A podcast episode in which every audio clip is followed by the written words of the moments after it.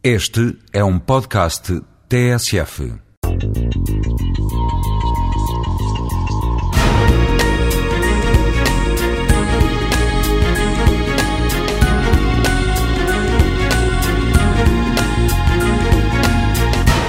Pensemos o gênio. Pensemos na, na, Grécia antiga, pensemos nas ideias que saíram da Grécia e na Acrópole. A Acrópole que é conhecida como marca da Grécia, da Antenas Antiga, onde estavam os sacerdotes. Os sacerdotes que eram os guardiões do saber, aqueles que tinham o privilégio de contacto direto com os deuses. Mas de onde é que vinham as ideias? As ideias da Grécia. Vinham de lá ou vinham de outros sítios?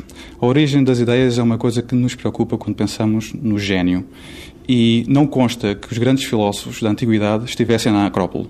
Eles estavam nos portos, estavam nas feiras, estavam em contacto com as pessoas que chegavam, com os estrangeiros, com as variações das opiniões que aconteciam no dia a dia.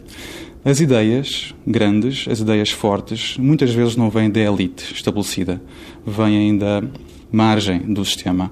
E, e, é isso que devemos pensar quando pensamos uh, no gênio. Que há grandes movimentos sociais, que há revoluções uh, industriais e que não são, muitas vezes, os detentores do saber estabelecido que apresentam as novas, as novas ideias.